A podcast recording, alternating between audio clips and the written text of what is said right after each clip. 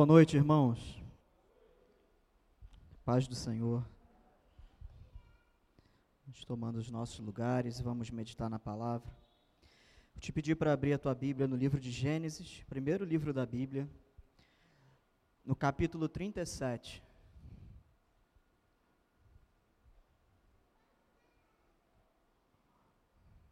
Gênesis 37. Gente vai meditar até o verso 26, mas por enquanto nós vamos ler só até o verso 11.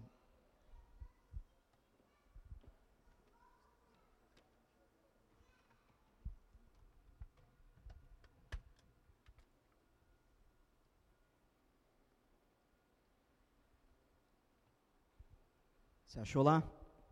Gênesis 37, verso 1. A gente fazer aquele pedido chato. Fica de pé aí para a gente ler a Bíblia.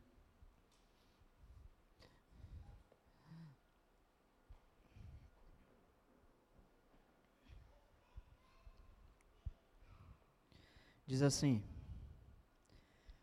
Jacó habitava na terra das peregrinações de seu pai, na terra de Canaã. Estas são as gerações de Jacó.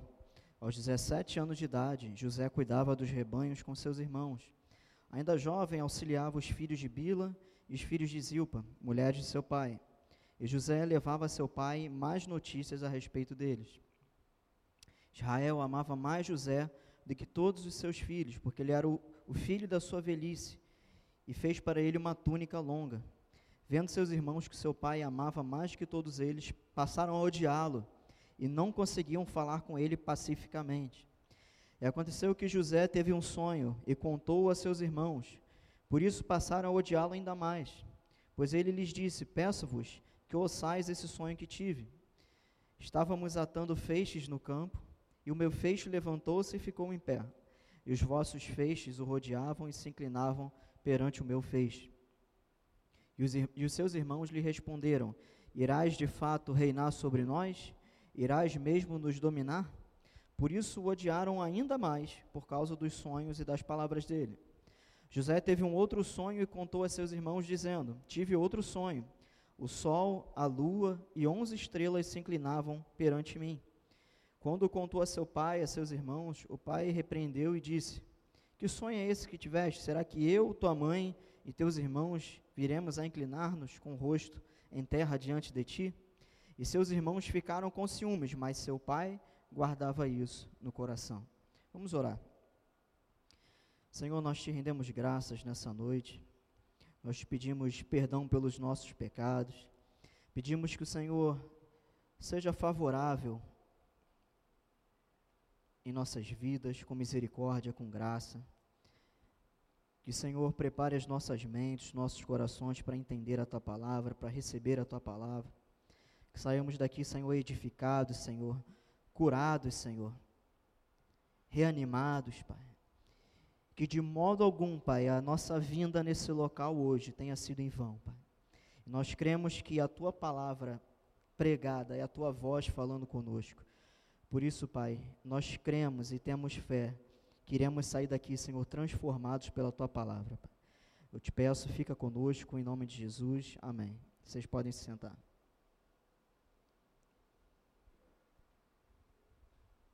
Meus irmãos, hoje é o último domingo do mês de fevereiro, esse mês que nós trabalhamos o assunto de família. E para dar esse, essa, esse fechamento no mês, eu estava meditando nesse texto, me veio o coração uma percepção sobre esse texto que eu quero compartilhar com vocês. Talvez a maioria já saiba a história de José, o sonhador, né? Mas a gente tem umas perspectivas diferentes aqui e que a gente analisando bem tem tudo a ver com família. Tem tudo a ver com a nossa vida espiritual, com a nossa vida espiritual na igreja, inclusive. Por que não a gente também interpretar é, a família, além da família humana, a família que nós temos na fé? E lá no finalzinho eu quero fazer essa aplicação contigo. Mas seguindo o texto, no verso 12, diz assim: Nós paramos no 11 e agora vamos ler do 12. Então seus irmãos foram cuidar do rebanho de seu pai em Siquém. Israel disse a José: Os teus irmãos não estão cuidando do rebanho em Siquém? Vai, vou enviar-te a eles. José respondeu: Estou aqui. E disse-lhe Israel: Vai, vê teus irmãos e o rebanho, vê se teus irmãos e o rebanho estão bem, e traze-me resposta. Assim enviou do vale do Hebron, e José foi para Siquém. E aconteceu que um homem encontrou José, que andava perdido pelo campo, e perguntou-lhe: Que procuras? Ele respondeu: Estou procurando meus irmãos. Peço-te que me digas onde eles estão cuidando do rebanho. O homem disse: Saíram daqui, eu os ouvi dizer: Vamos para Dotã. Então José foi atrás de seus irmãos e os achou em Dotã. Eles o viram de longe e, antes que chegasse onde estavam, planejaram uma conspiração contra ele para o matar, dizendo uns aos outros: Lá vem o sonhador. Vamos matá-lo agora e lançá-lo numa das cisternas. Diremos que uma fera o devorou, então veremos o que será de fato os seus sonhos. Mas ouvindo isso, Rubem livrou das mãos deles, dizendo: Não vamos tirar-lhe a vida. E acrescentou: Não derramei sangue, lançai-o nessa cisterna aqui no deserto, e não encosteis a mão nele. Ele disse isso para livrá-lo das mãos deles, a fim de restituí-lo a seu pai. Logo que José chegou a seus irmãos, eles o despiram da sua túnica, a túnica longa que estava usando.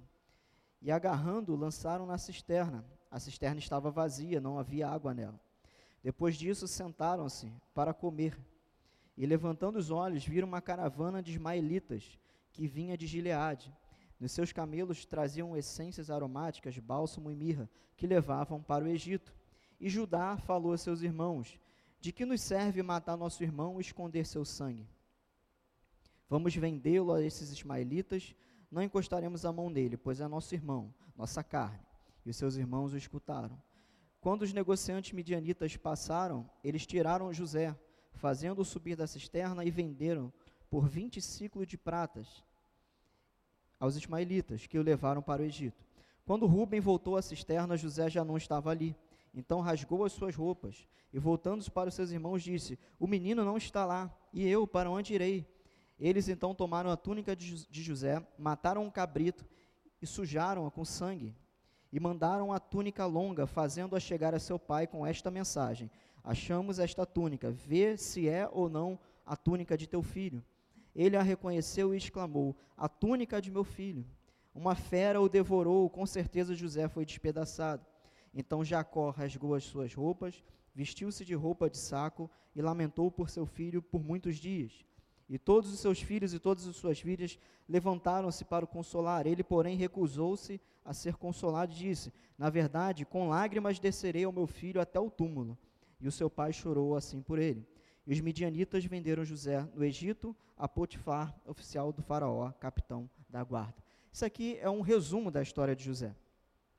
Como eu falei, talvez muitos de vocês já devam ter ouvido. Mas o que a gente vê nesse texto, e eu quero te explicar algumas coisas. Primeiro, quando a Bíblia fala Jacó, Israel, tá, a Bíblia está se referindo à mesma pessoa, tá, gente? Jacó teve o seu nome mudado para Israel, mas o texto aqui fica intercambiando, às vezes chama ele de Jacó, às vezes ele chama de José, chama ele de, de Israel, perdão. É a mesma pessoa, é o patriarca. A gente precisa entender que Israel, ou Jacó, ele teve 12 filhos. Seis da sua esposa Lia, dois da sua esposa Raquel, dois da, da sua concubina Bila e dois da sua concubina Zilpa. Ou seja, o homem tinha 12 filhos, homens. As mulheres, vocês sabem que naquele tempo não eram contadas, mas ele tinha irmãs, José. Israel tinha filhos, mulheres, tanto que aqui no verso 35 fala que seus filhos e suas filhas foram consolar. Geralmente as mulheres só são contadas nos textos, isso aqui naquela época, quando quer enfatizar alguma coisa. Ou seja, Jacó ou Israel estava tão triste que as filhas foram consolar. Então o escritor, para dar a ênfase, ele aqui cita as filhas nesse momento. Então nós temos o personagem aqui, Israel, o pai, o patriarca. O que a gente pode observar dele só nesse pedacinho de texto aqui que a gente leu? Israel, ele amava mais José, diz o texto, né, claramente, que os outros irmãos. Só que além de amar mais do José, né, tem gente que fala aí que ah, não, pai ama igual. Não. Mas isso é outro assunto, né? Não. Israel amava mais José. Só que o verso 11 desse capítulo 37, ele diz algo a mais. Os seus irmãos ficaram com ciúmes, mas seu pai considerava isso no seu coração. O que, que significa? O que, que quer dizer esse texto? Além de Israel amar mais a José, ele passava a mão na cabeça de José. Os irmãos foram, pai, ele teve um sonho, ele sonhou que a gente ia se dobrar. Depois ele teve um sonho que, inclusive, o senhor e a mãe se dobravam diante dele.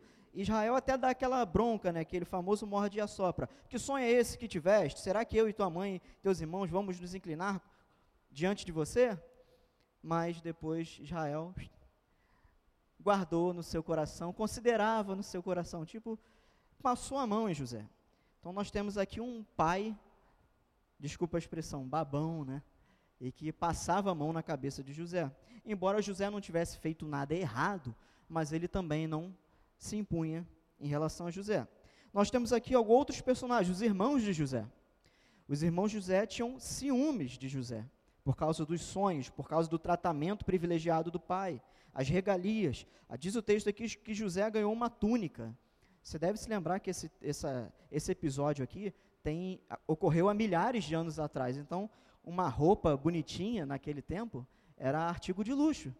E Jacó deu para ele uma túnica longa. Não é túnica, tá, gente? É túnica, né? Lembra daquela aquela história? É, deu a túnica a José longa e seus irmãos não. Quem aí é pai que tem filha, que tem aquela história de dá para um, dá para o outro, sabe? Ou dá para um e o outro fica olhando, e aí eu? O presente dele é melhor. Israel deu uma túnica. Só que além disso, por que, que os irmãos tinham ciúmes? E diz o texto que eles depois passaram a odiar, depois passaram a odiar mais ainda José. Por quê?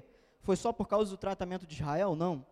Diz o texto aqui que no verso 2 do capítulo 37, olha lá no finalzinho. José levava a seus pais mais notícias a respeito de seus irmãos. José era o fofoquito, ele era o delator, ele era o, o leva e traz para o pai. Ele, como ele era o preferido, ele ia lá, via o que, que os irmãos estavam fazendo no campo com o rebanho, voltava e contava para o pai. José, fofoquito. Por isso que os irmãos também tinham raiva, tinham, diz o texto que eles odiavam a ponto de desejarem matar ele. Olha só, isso dentro de uma família, tá, gente? E a gente tem aqui um outro personagem interessante, Ruben. Ruben é o filho mais velho de Israel. E diz aqui algumas histórias que Ruben era forte, imponente, que se esperava até que ele seria o, o maior sucessor ali, que ele era o, além dele ser o primogênito, e o primogênito tinha a proeminência na cultura judaica, mas ele era um homem forte, um guerreiro. Ele era o cara, o mais velho, o mais imponente, o mais consciente, porque você vê que aqui na história, quando os irmãos falam, ia lá, José está vindo, lá vem o sonhador. Aí começaram a tramar, não, agora a gente vai acabar com ele. E quem impede ou tenta impedir? É Rubem. Rubem fala: não, não, não, vamos fazer o seguinte: vamos colocar ele aqui nesse poço e a gente deixa ele aí. Qual era a ideia de Rubem? A Bíblia que fala isso. Eu só estou te explicando porque às vezes a linguagem da Bíblia é complicada, tá? Eu estou te traduzindo toda a história. Rubem pensou: eu vou falar para eles para jogar aqui. Quando eles saírem, eu volto, resgato José entrego ele para o pai. Eu não vou deixar acontecer nada de ruim com ele. Esse era o plano de Rubem, enganar os seus irmãos para salvar José. Só que ele não conseguiu, né? Porque tem um outro personagem aqui na história que é Judá. Quando José chega, Judá, aquele lá da tribo de Judá, o, o, o fundador da tribo, digamos assim, ele teve a ideia de vender José para os mercadores que passavam ali bem na hora. Um fato interessante acerca de Rubem é que, além dele ser o mais consciente naquele momento, Ruben foi o filho que mais desonrou Israel. Se você voltar aqui alguns capítulos, ó, no, verso, no capítulo 35, aqui na minha Bíblia, voltando uma página, no verso 22, diz que, eu vou ler para você, quando Israel habitava naquela terra, que terra? Terra de Canaã. Ruben foi e de, deitou-se com Bila, concubina de seu pai. Israel soube disso. Ou seja, Ruben, o filho mais velho de Israel, depois que a sua mãe morreu, e alguns aqui tentam explicar isso. Talvez Rubem ficou com ciúme porque a sua mãe morreu e, e Jacó acabou ficando com a sua preferida, que era Raquel, e não ali a, deu aquele, aquela sucessão das, das esposas. Ele, de raiva, foi para a tenda de uma das concubinas do seu pai e deitou-se com ela. Olha só, o mesmo Rubem, o primogênito, que foi super consciente aqui em salvar José, foi ele mesmo que fez essa atrocidade de deitar-se com a mulher do pai. Olha só que incoerência. Como eu falei, casos de família. E aqui nós temos Judá, por fim, esse que teve a ideia de vender, Judá, de onde vem a grande tribo. E se você for olhar aqui a história de Judá, no capítulo 38, esse filho de Israel, Judá, ele largou a família, foi morar em outros povos. Ele casou com gente que não devia, casou com uma mulher de um povo estranho. Ele teve filhos e por meio de uma trama lá bizarra, ele chegou a se deitar com a sua nora. Olha só que loucura. E depois ele volta para sua família. Então, ninguém aqui tem telhado de vidro nessa história, né? Os personagens aqui, um mais complicado que o outro. E eu quero que você dê uma passadinha de, de folha aí na sua Bíblia. Do capítulo 39 ao 41, nós então temos a saga de José no Egito. José, esse filho preferido do papai Israel, o fofoquito, leve trás, o delator, X9, né, como falam aí. E seus irmãos ali o venderam, ele foi, chegou ao Egito, você sabe o resto da história. Ele foi parar na casa de Potifar, a mulher de Potifar, que alguns dizem que é a Potifera, atacou José, José fugiu, foi acusado injustamente, foi preso, lá na cadeia ele teve a revelação dos sonhos até que chegou no faraó, e daí você já sabe, até que José chegou a ser é, o primeiro-ministro, o governador do Egito. Do 42 ao 46, no livro de Gênesis, nós temos o, o reencontro da família de José. Porque esse período que ele ficou lá no Egito, que ele passou por esses maus bocados até ele chegar a ser o governador, e foi um excelente governador, não, é, não, igual aos nossos, mas ele foi um excelente governador. Chega um momento em que acontece fome no mundo. Diz a palavra que a terra passou por fome. E por causa da habilidade de José, a sua habilidade de gestão, ele soube armazenar comida, a ponto do Egito estar tá tão abastado de comida que o Egito pôde vender aos povos. É, já desde aquela época, Márcio, você que é da, gosta da área da economia, do investimento, ó, José já no tempo de crise ainda ganhou dinheiro, né? Ele vendia alimento para os povos vizinhos por causa da sua gestão. E aconteceu que a família de José, que morava ali na sua, nas suas terras de Canaã e tal, quando eles sentiram a fome, eles foram no Egito comprar comida. Isso aqui é o resumo muito breve da história. Mas o que eu quero te falar é o seguinte: olhando essa história toda de José, da sua família complicada, como eu falei, um pai, um líder, né, frouxo, omisso, que passava a mão na cabeça de José, dava tratamento diferenciado, seus irmãos que odiavam, queriam matá-lo, próprio José, que era ali aquele leve e trás, né, o preferidinho. Rubem, que tenta salvar o irmão, mas deitou com a mulher do pai. Judá, que quis vender o irmão, depois foi morar em outros povos, casou com gente que não devia e também fez uma barbaridade. Nessa família tão estranha, tão esquisita, o que, que a gente pode ver da mão de Deus nesse, no meio dessa história? Quero trazer para você o que eu chamei da linha do tempo da providência de Deus. Uma coisa que a gente precisa já entender nessa história é que nas histórias mais bizarras, nas histórias mais tristes, nas histórias mais negras da nossa história de vida, Deus não nos abandona. Você acredita nisso? E antes de qualquer coisa, quem está falando para você é uma pessoa com vários problemas nesse sentido. E minha família está aqui, não me deixa mentir. Minha irmã, minha esposa, sogro, sogra. Quantas coisas eu tenho vivido nos últimos meses de ficar assim, perdido, desorientado. Então, quem está pregando aqui para você não é o perfeitão, não, tá? Eu tenho um milhão de crises que vocês nem sabem. Só a minha família sabe. Vocês me veem com essa cara aqui de, de mal, careca, barbudo, né? Só casca. Ninguém sabe o que passa aqui dentro situações que a vida traz, coisas que você olha, puxa, se eu tivesse feito aquilo, eu não estava nessa situação hoje. E você fica remoendo aquilo. Não sou só eu, não, né? Pois é, né? Se eu tivesse feito, se eu tivesse continuado naquele caminho, se eu não tivesse desistido daquilo, hoje eu estaria melhor em várias áreas da minha vida. Então, só estou te fazendo esse parênteses, tá? Porque quem está pregando para você hoje é um pecador imperfeito, cheio de problemas nesse sentido, mas que a palavra de Deus, que ela é perfeita, falou muito comigo. E tem situações que não adianta ninguém te falar, fica bem. Às vezes só piora, te dá mais raiva, sabe? Fica bem, vai dar tudo certo. Não, sabe? Não adianta, não adianta. Quando você está mal, só a palavra de Deus que resolve. Então, fechando esse parênteses, eu quero te falar que olhando essa história, nós vemos Deus presente. Como? Irmão querendo matar irmão, um que, um pai omisso, o outro fofoqueiro, os irmãos brigando, o outro foi vendido, foi acusado justamente de assédio sexual, foi preso. Depois se torna lá governador, tudo bem, mas como Deus está nisso? Eu quero te trazer para você, como eu falei, o que eu chamei de a linha do tempo, da providência de Deus. A providência de Deus sobre as nossas vidas não cessa, mesmo em tempos difíceis. Pode a mãe se esquecer de um filho? Não, né? Tampouco Deus vai se esquecer de nós.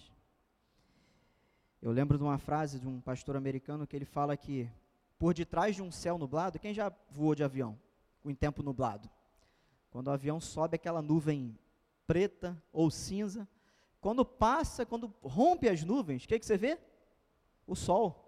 Está tudo azul e tudo bonito. Às vezes o que a gente vê é uma primeira camada, que os nossos olhos naturais param nela, a gente não consegue ver o que tem depois. Depois está a presença de Deus. É que quando a gente olha para o céu nublado, a gente não consegue ver o sol. Quando a gente está na situação, a gente não consegue ver Deus, a gente não consegue ver saída, a gente não consegue ver motivo para ser feliz, motivo para estar tá feliz, para estar tá alegre, para estar, tá, sabe, de bem com a vida. A gente não vê motivo. Só que Deus está lá. Você acredita nisso, irmão? Deus está lá. Deus está lá. Não importa a tempestade. E aqui no Rio de Janeiro a gente tem a tempestade de verão, né? Às vezes, quatro horas da tarde, fecha tudo, cai aquela tempestade, escurece, que você tem que acender a luz. Mas o sol continua tá lá, porque quando a, continua lá, porque quando a tempestade passa, quem você vê? O sol. Assim é a presença de Deus em nossas vidas. Diz até o texto, né? Deus é sol. Deus é Ele que ilumina as nossas vidas. Ele que está lá, independente se vem a noite, o sol está lá, iluminando a lua. Se está nublado, o sol está lá por detrás das nuvens. Então, existe a presença de Deus nas nossas vidas. Existe a providência de Deus. O que é a providência de Deus? É o sustento, é o cuidado, sabe? Aquilo ali está nas nossas vidas direto. E às vezes a gente não consegue ver. E eu, lendo essa história, eu finalmente consegui ver, depois de umas semanas bem difíceis que eu passei. Eu quero compartilhar isso contigo, baseado na história de José. Diz aqui o texto que quando José foi procurar seus irmãos, o pai falou: José, vai lá ver se está tudo bem, me traz as informações. Quando José chegou no local onde os rebanhos ficavam, não tinha ninguém só tinha um andarilho. Diz a Bíblia que tinha um andarilho. Está aqui no verso 15 e 16. José chegou lá, não achou seus irmãos, tinha um andarilho. O que é um andarilho? A pessoa que você não sabe quem é, você não sabe o nome, você não sabe de onde veio, não sabe para onde vai, você não sabe nada, ela está ali andando. Você não sabe o rumo. José encontrou essa pessoa. E essa pessoa, por estar passando ali, ouviu os irmãos de José falando: Vamos para tal lugar. Esse lugar chamava-se Dotã, um vilarejo mais para o canto. Então, um andarilho no lugar certo ouviu para onde os irmãos de José estavam indo. E José encontrou esse andarilho. Então, eu quero aqui ler para você algo que eu escrevi. É um pouco grande, então presta atenção. Como Deus está presente na tua vida em meio às tuas dificuldades como Deus está presente na tua vida, a mão dele está sobre a tua vida, desde essa história de José. Eu vou repetir. Deus está cuidando das nossas vidas, da tua vida e da minha vida, desde essa história aqui da Bíblia. Como? Eu vou te falar. Por causa de um andarilho no lugar certo, sabia-se onde os irmãos José estavam indo. Por causa de José ter encontrado com esse andarilho, ele soube exatamente onde achar os seus irmãos Por causa da túnica, dos sonhos e da preferência do pai, os irmãos o venderam. Por causa exatamente de exatamente na hora certa passar uma caravana de mercadores, José chegou ao Egito. Por causa das investidas da mulher de Potifar, José foi preso. Por causa dessa injusta prisão, José interpretou sonhos de pessoas no cárcere. Por causa de José ter interpretado sonhos, Faraó ficou sabendo desse dom. Por causa da interpretação dos sonhos de Faraó, José foi alçado ao poder. Por causa da gestão de José no poder, o Egito prosperou enquanto houve fome na terra. Por causa do Egito ter prosperado, outras nações iam até lá para comprar comida.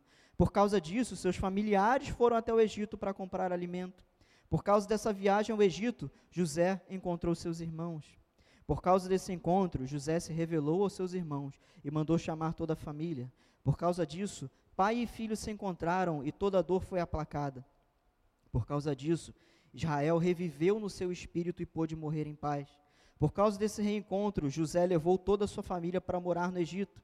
Por causa de a família estar no Egito, ela cresceu numerosamente. Por causa da ascensão de outros faraós, houve animosidade contra os descendentes de Israel que moravam no Egito. Por causa disso, veio a escravidão.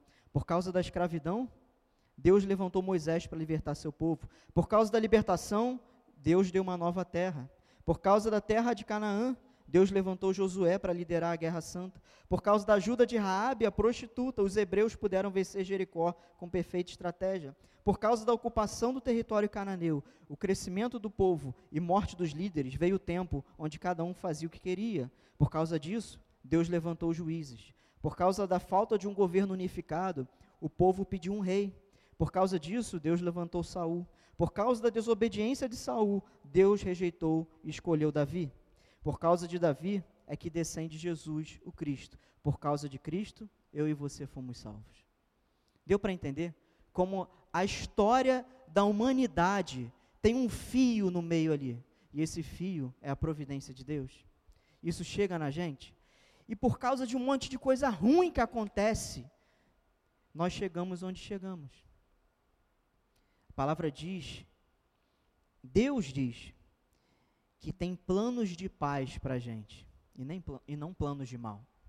As situações mais, as piores situações que nós passamos nas nossas vidas, elas cooperam para o nosso bem. Elas são fases, elas são capítulos. Quando você lê um livro, às vezes você passa por uns capítulos tenebrosos, tristes, mas se não passar por eles, você não vai chegar no final do livro. Você consegue perceber que desde o início, e aqui eu poderia vir lá desde Adão, e eu poderia esmiuçar o tempo dos reis, a divisão do povo de Israel, o cativeiro, os, é, os macabeus, toda a história de Israel até chegar na gente, e passado o tempo de Jesus, os patriarcas, o Império Romano, a igreja da Idade Média, até chegar na gente, vocês conseguiram perceber que a história está toda conectada, que chegou na gente hoje, dia 27 de fevereiro de 2022, o que Deus fez lá na vida de José, na família de José, redundou em salvação para as nossas vidas? Você consegue perceber isso? E aqui a gente tem uma primeira aplicação. Eu tinha dado o título para essa palavra de Uma família estranha, surpresa é tamanha. Os Adams vêm aí. Quase isso. Só que depois eu mudei. Mas o título era esse, esse mesmo, Uma Família Estranha, Surpresa Tamanho. Por quê? Famílias estranhas, e aqui é uma frase que eu coloquei em negrito, eu quero que você preste atenção. Famílias estranhas podem dar certo com a intervenção de Deus. A nossa família é mais esquisita do que essa aqui de Israel? Do pai frouxo, do irmão querendo matar o irmão, do José Fofoquito, do Judá que queria matar o irmão, de Rubem que deitou com a mulher do pai, e Judá que deitou com a nora. Não tem família, pelo menos que eu saiba, né? Graças a Deus não tem. Tem família mais estranha do que essa? E desse deserto, Deus não fez um manancial? Não foi por causa dessa desgraça dessa família que Deus trouxe salvação? para nós. Não foi dali que veio Jesus? E eu quero que você saia daqui nessa noite pelo menos entendendo isso. famílias estranhas podem dar certo com a intervenção de Deus. E repetindo o que eu falei antes, eu escrevi aqui. A gente tem Israel, um pai frouxo. José, um filho predileto e fofoqueiro. Irmãos que nutriram ódio e conspiraram para matar o seu próprio irmão. Rubem, um filho que desonrou o pai. Judá, um filho que saiu de casa, casou com quem não devia e dormiu com a nora. Eu quero que na dimensão familiar vocês pensem, na família de vocês. Tem situação tão ruim que Deus não possa resolver? Tem? Tem, gente? Meu Deus, vocês estão aí? Deus é capaz de todas as coisas. Deus pode tudo. Deus pode ou não pode todas as coisas? O poder de Deus mudou? O poder de Deus tem prazo de validade e acabou lá no ato dos apóstolos, nos cegos enxergando, nos coxos levantando? Não. O poder de Deus não acabou. E além dessa dimensão familiar que eu estou trazendo para vocês, por que não a gente aplicar, como eu falei, na dimensão da família da igreja? Quem sabe eu, você, nós nos encontremos dentro de alguma dessas personagens aqui. Quem sabe você não possa estar tá sendo como Israel hoje, sabe? Um líder omisso, um líder passando a mão na cabeça de quem não deve. Quem sabe hoje você não é José, um filhinho predileto, sabe? Um, um, um componente dessa família aqui, fofoqueiro, leve trás, falando que não deve, tomando conta da vida dos outros. Ou quem sabe você não está no papel dos irmãos de José, sabe? Nutrindo ódio, matando no seu coração o seu irmão, que às vezes é preferido. Quem sabe você não é Rubem na sua vida espiritual.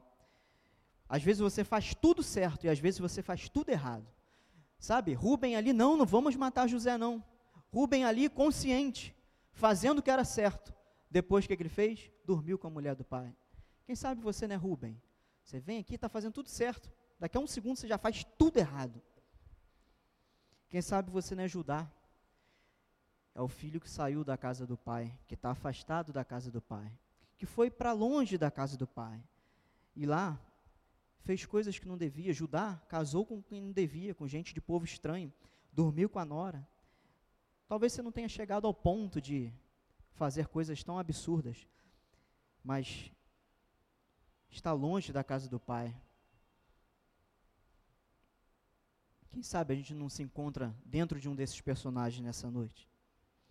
E eu te digo uma coisa: histórias podem ter um início triste, mas Deus pode escrever um final feliz. Eu falei isso lá no grupo.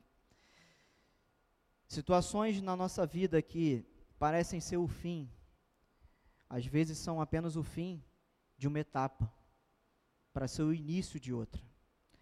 E como é difícil entender isso? É fácil para você quando tudo dá errado? Quando você depende de uma coisa e tudo dá errado? Quando você investe todas as suas forças e não dá certo? O resultado não sai do jeito que você queria? É legal? é prazeroso, você fica feliz quando tudo dá errado.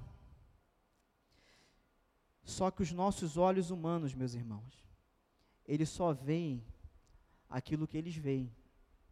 A gente não consegue ver o que Deus está preparando para a gente. Por que, que aquela porta fechou? Porque Deus tem outra que vai ser melhor para a gente. Isso não é pregação da prosperidade, é verdade bíblica porque Ele tem sempre o melhor para nós. A vontade dele é boa, perfeita e agradável. E quando uma porta se fecha, Deus tem outra. E tem a que Ele quer. Para Ele cumprir a vontade dele nas nossas vidas. Não meramente a gente fazer a nossa vontade. E vocês não sabem o constrangimento que eu estou de te falar isso tudo, porque eu estou com o espelho na minha cara aqui. Ô seu palhaço, desculpa a expressão, sou eu falando para mim mesmo, tá? Olha o que, que você está falando. A gente precisa viver isso. Quando tudo der errado, a gente acha que não tem mais jeito.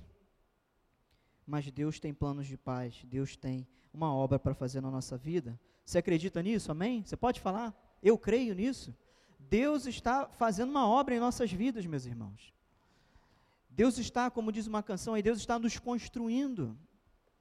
Nós estamos em construção tem aquela plaquinha em construção. Nós estamos em construção. Ninguém chegou lá ainda. Uns estão mais avançados, outros estão menos. Mas isso é entre nós e Deus, entre você e Deus. Eu não tenho que medir o teu progresso, eu tenho que te ajudar no teu progresso. Não tem que ficar regulando se como é que está a tua construção. Não, o engenheiro é Deus, não somos nós. Deus está trabalhando nas nossas vidas.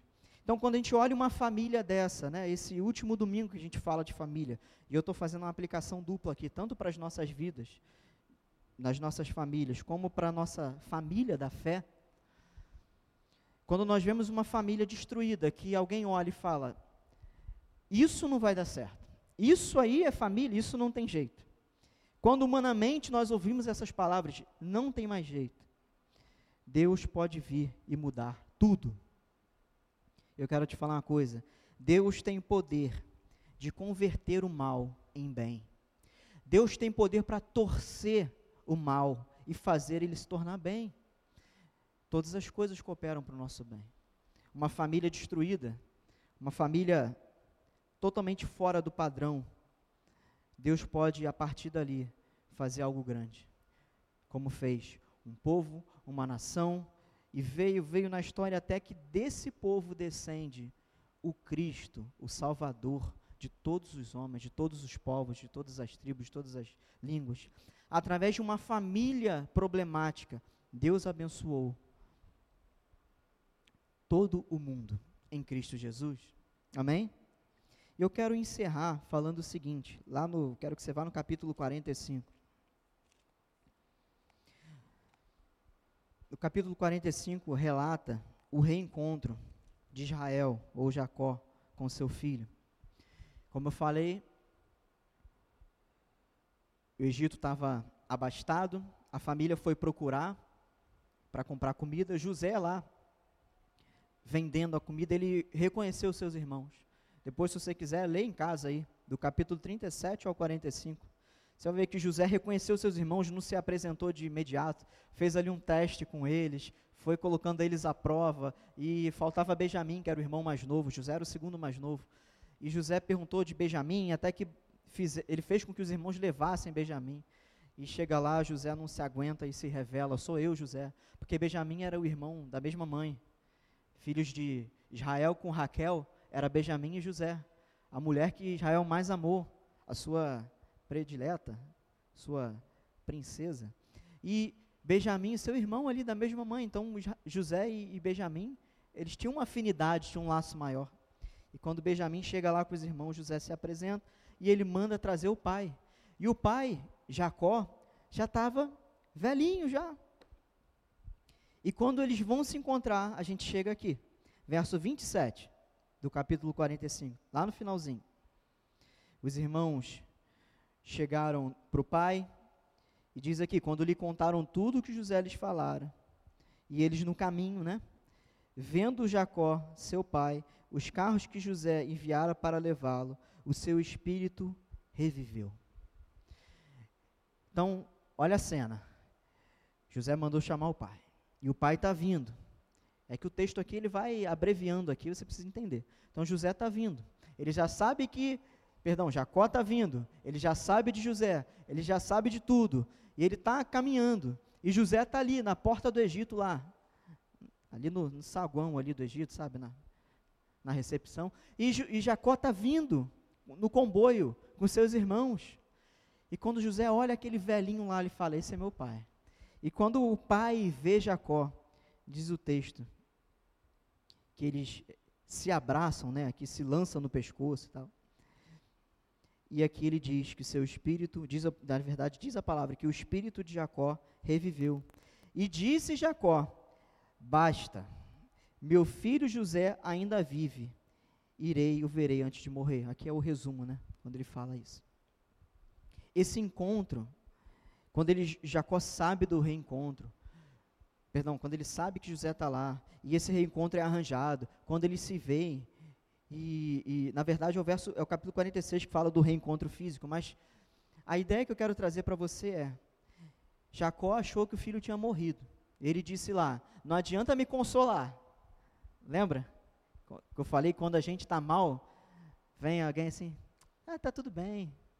Daqui a pouco você faz outro concurso. Ah, tá tudo bem, fica bem. Você não passou por duas. Você foi bem.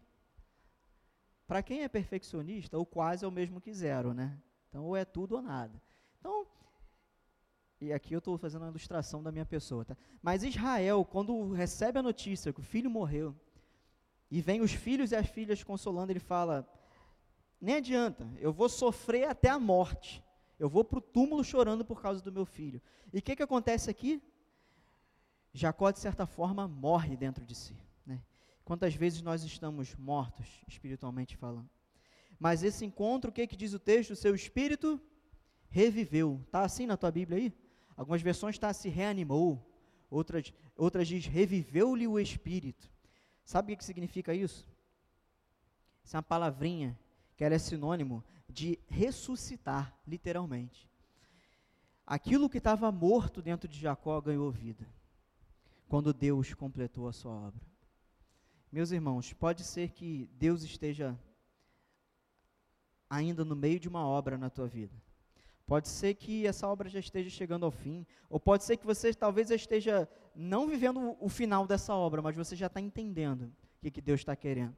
Você começa a perceber os sinais. Você vai ali, não dá certo. Você vai aqui, não dá certo. Você, Caramba, aí daqui a pouco tem um caminho ali que você fala, ué, é isso?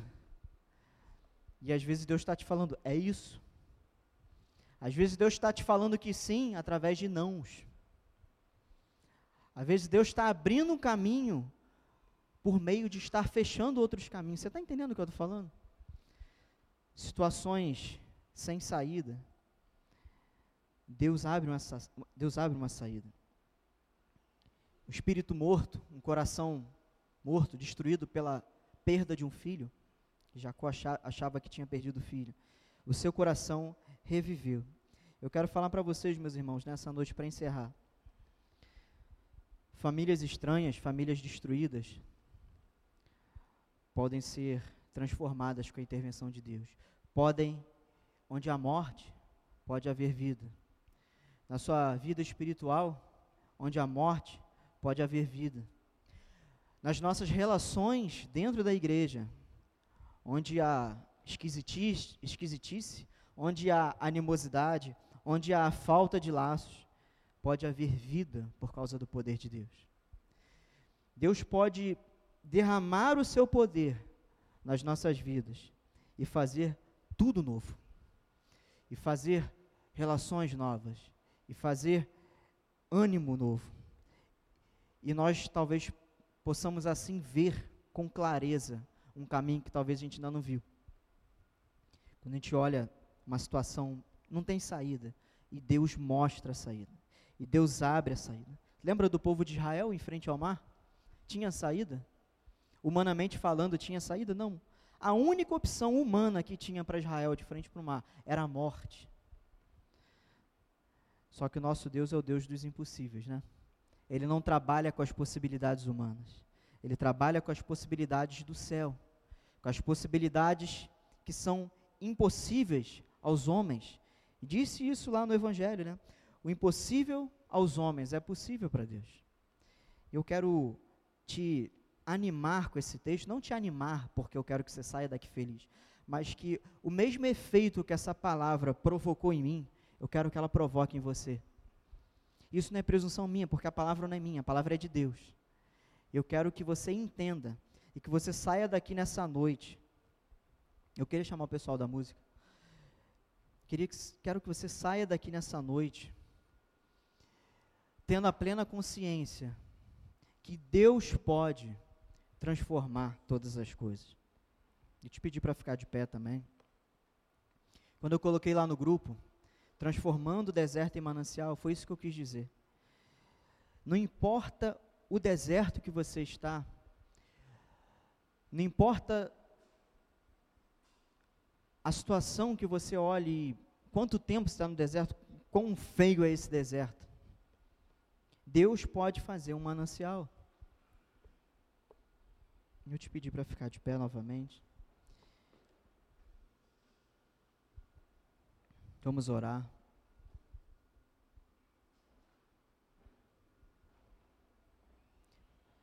Chama-se Atentamente. É o nome da música.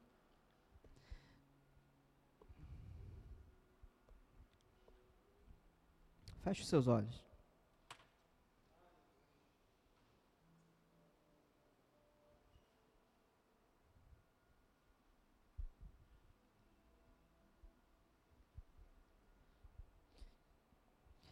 Quero que você olhe para dentro de você agora e com a toda, toda a sinceridade e honestidade do mundo, você veja qual é o teu problema, qual é o teu deserto. Né?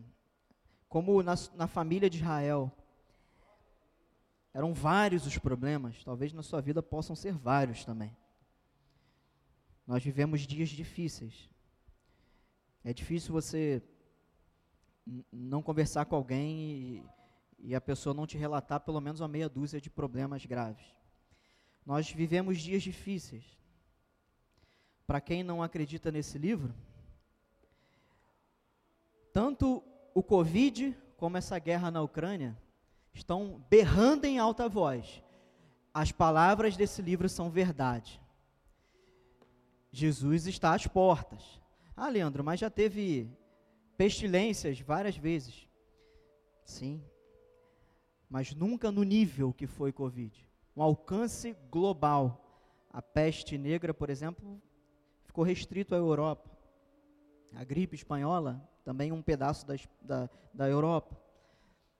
Nós vivemos tempos que a gente, há 10 anos atrás, não imaginava que a gente estaria vivendo o mundo que a gente está vivendo hoje como o mundo está mal, violento, o mundo está acelerado, a tecnologia, a gente puxa o celular aqui, se você entrar no YouTube agora, tem guerra ao vivo, tá? Se você não sabia. Câmeras de, de, de sistema de segurança de câmeras lá da Ucrânia estão transmitindo a guerra agora aqui em tempo real. Se você, alguns canais aí do YouTube, você vê. Onde você imaginou estar vendo uma guerra na palma da tua mão? Onde já se imaginou uma doença que se espalhasse por todos os países? E trouxe morte a todas as nações, das mais desenvolvidas às mais às menos desenvolvidas. Uma guerra acontecendo lá e eu estou acompanhando o dia inteiro isso. Tem uns canais militares aqui que eu tenho no Telegram. O dia inteiro vocês não têm noção do que está acontecendo lá, porque o que chega na mídia aqui é, é uma poeira do que está acontecendo lá. Nós estamos a um fio de uma guerra de verdade. E não é sensacionalismo. É o que está acontecendo lá. Os Estados Unidos já mandou todos os cidadãos que moram na Rússia ir embora. A França também. O Putin já falou que tá pre... as armas nucleares estão a postos. Vocês acham que vai acontecer o quê? Se Deus não intervir, porque a gente acredita na intervenção de, de Deus, se Deus não intervir, vai acontecer um conflito, a guerra total. E a gente olha essas coisas, a gente olha para as nossas vidas. Essas coisas servem para nos chacoalhar, tá, gente? Que a gente acorda, pega nossos celulares, liga a televisão, come a nossa comida deliciosa, enquanto muitos morrem de fome, de guerra, de pestes, nós estamos anestesiados, irmãos. Nós estamos anestesiados. E Deus está permitindo essas coisas, primeiro, para cumprir a palavra dele. É necessário que essas coisas aconteçam. Segundo, um efeito colateral disso, e que precisa acontecer, é nos tirar da zona de conforto, é nos chacoalhar para a realidade. Gente, olha como o mundo está. Tudo que está acontecendo aqui no Brasil, já que isso não é suficiente para a igreja acordar, vem Covid. A Covid sai por uma porta, não saiu, né? Mas e vem agora uma guerra. Se isso não te acordar, meu irmão, é porque você já está morto no seu coração, está morto espiritualmente. E meu pedido é que Deus ressuscite as nossas, os nossos corações nessa noite, sabe? Que Deus reavive, como foi com Jacó, quando ele soube: meu filho não está morto, meu filho está no Egito, meu filho é o governador do Egito. E Jacó, no fim da sua vida, às vezes você já acha que está no fim da linha, né? Você já está velho, acabou, você ficou amargando já aquilo ali já por tanto tempo. Mas no fim, no, quando você acha que é o fim, Deus surpreende, Deus reaviva, Deus dá vida, Deus renova, Deus ressuscita, Deus abre portas, Deus abre mar, Deus abre caminhos. Você acredita nisso? Então, nisso tudo que eu te falei, eu quero que você no teu coração reflita, olhe para dentro de você. E essa situação aí que é o teu deserto, que você coloque diante de Deus agora. Eu quero pedir ao pastor Daniel para impor as mãos no, em todas as pessoas. Não vou pedir ninguém para vir à frente, mas você que fica aí no teu cantinho aí, coloque a mão no seu coração e, e ore, você e Deus. Eu não quero ser o profeta do Apocalipse, nem ser sensacionalista, mas pode ser que amanhã a gente acorde com uma guerra mundial. E eu quero propositalmente usar essa situação para te tirar da, da, da tua zona de conforto. E vai orando pelo pessoal. Quem sabe hoje não é o último dia de paz no mundo. Quem sabe a gente não acorda amanhã com, com uma guerra. E aí? Como é que vai ser, igreja? Como é que nós vamos nos colocar diante de Deus? Como é que vai ser a nossa vida como igreja, a nossa vida espiritual diante de Deus?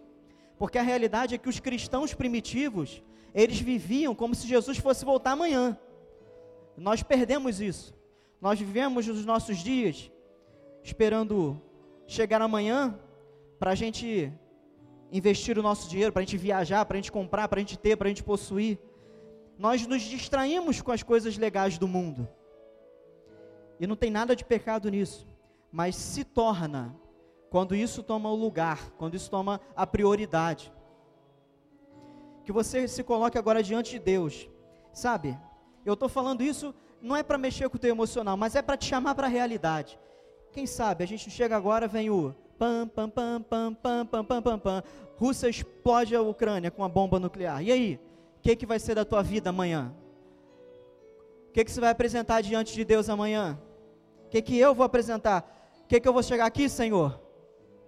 Foi isso que eu fiz, Senhor. Foi isso que eu produzi. Aqui, Senhor, aqui está o meu coração. Se Jesus volta amanhã, se isso tudo que está acontecendo aí está afunilando para a vinda de Jesus, o que, que você vai apresentar? Meus irmãos, basta. Jacó falou: basta de sofrimento, o meu filho está vivo e o seu espírito reviveu. Eu quero que você olhe para dentro de você mesmo e fale: basta. Hoje precisa ser o dia do basta. O dia do chega, acabou. Agora eu vou viver o que Deus tem para mim. Agora eu vou me emendar. Porque José só viveu tudo que ele viveu porque ele se posicionou corretamente diante de Deus.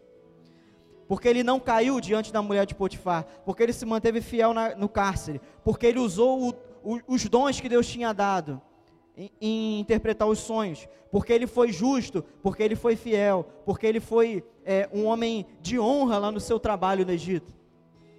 Por isso que ele viveu todas as bênçãos de Deus, porque ele teve postura. Eu quero que você nessa noite, não espere a minha oração. Eu estou falando aqui porque eu quero te chamar para a realidade. Eu quero que você ore por você. Chega disso, a gente fica aqui, espera o pastor orar e vai só amém, amém, amém. Faça você a sua oração. Fala, Senhor, já não tem mais vida no meu coração. Vai orando, Senhor, quanto tempo? Senhor, eu desisti daquilo. Quantas coisas aconteceram? Coisas que explicam, mas não justificam como você está hoje. Coisas que contribuem, é claro. Deus entende a nossa estrutura. Deus sabe que nós somos humanos. Deus sabe que as coisas nos atingem, nos enfraquecem, nos abalam. Mas se Ele é o nosso Deus, por que nós vamos parar? Se Ele é o nosso Deus, por que nós vamos desistir? Senhor, transforma os nossos corações nessa noite. Nos chama para a realidade, Senhor. Isso que os nossos olhos podem ver, Senhor nua e claramente que está acontecendo no mundo, Senhor. Que isso nos sacuda, Senhor. Que isso quebre o nosso orgulho, que isso destrua a nossa vaidade, que isso derrube os nossos discursos de justiça, de certo e errado. Que isso nos remova, Senhor, dos nossos altares, Senhor. Das nossas plataformas, Senhor. Que isso nos jogue no chão, Senhor. Que isso nos jogue aos teus pés, Senhor. Muda, Senhor, a nossa história, Pai. Que o Teu Espírito Santo inunde os nossos corações nessa noite, Pai. Eu te peço, derrama o Teu poder sobre nós nessa noite, como nós cantamos, Espírito, enche as nossas vidas. E como diz a canção, eu te convido, meus irmãos, as minhas mãos eu quero levantar. Levante suas mãos a Deus agora. Deus está aqui, renda-se a Ele, entregue-se a Deus. Nós não temos mais muito tempo. Chega de enrolação, chega de fugir, chega de Senhor, eu não consigo. Tome a decisão que você precisa tomar. Senhor, eu sou fraco, mas Ele te faz forte. Senhor, eu não consigo resistir. Medite na palavra, porque ela te fortalece. Senhor, eu estou desgastado, Ele te renova nessa noite. Senhor, eu estou cansado, Ele te dá força, Ele te faz voar como a águia, é o que a palavra diz. Ah, Senhor, eu estou cansado da igreja, pede para Ele te dar renovo, amor, paciência. Porque se a gente não consegue conviver aqui na terra, nós vamos morar juntos no céu. Eu tenho que te dar essa notícia. Se a gente não consegue conviver aqui, a gente não consegue conviver lá. Que nós voltemos a nos amar, que o Espírito de Deus seja o árbitro nos nossos corações, que haja renovação, que haja mudança, e mesmo que amanhã não ocorra guerra, não importa, Jesus vai voltar, e Ele quer uma igreja pulsante e pujante, que trabalhe em prol do reino, uma igreja espiritual e não carnal, uma igreja que quer viver a plenitude do Espírito, não uma igreja que quer viajar para Disney ano que vem. Não uma igreja que quer passar o, o, próximo feriado em Cabo Frio. Não uma igreja que quer, além disso, quer ser poderosa em poder, poderosa no Espírito. Amém, irmãos? Vamos cantar esse louvor.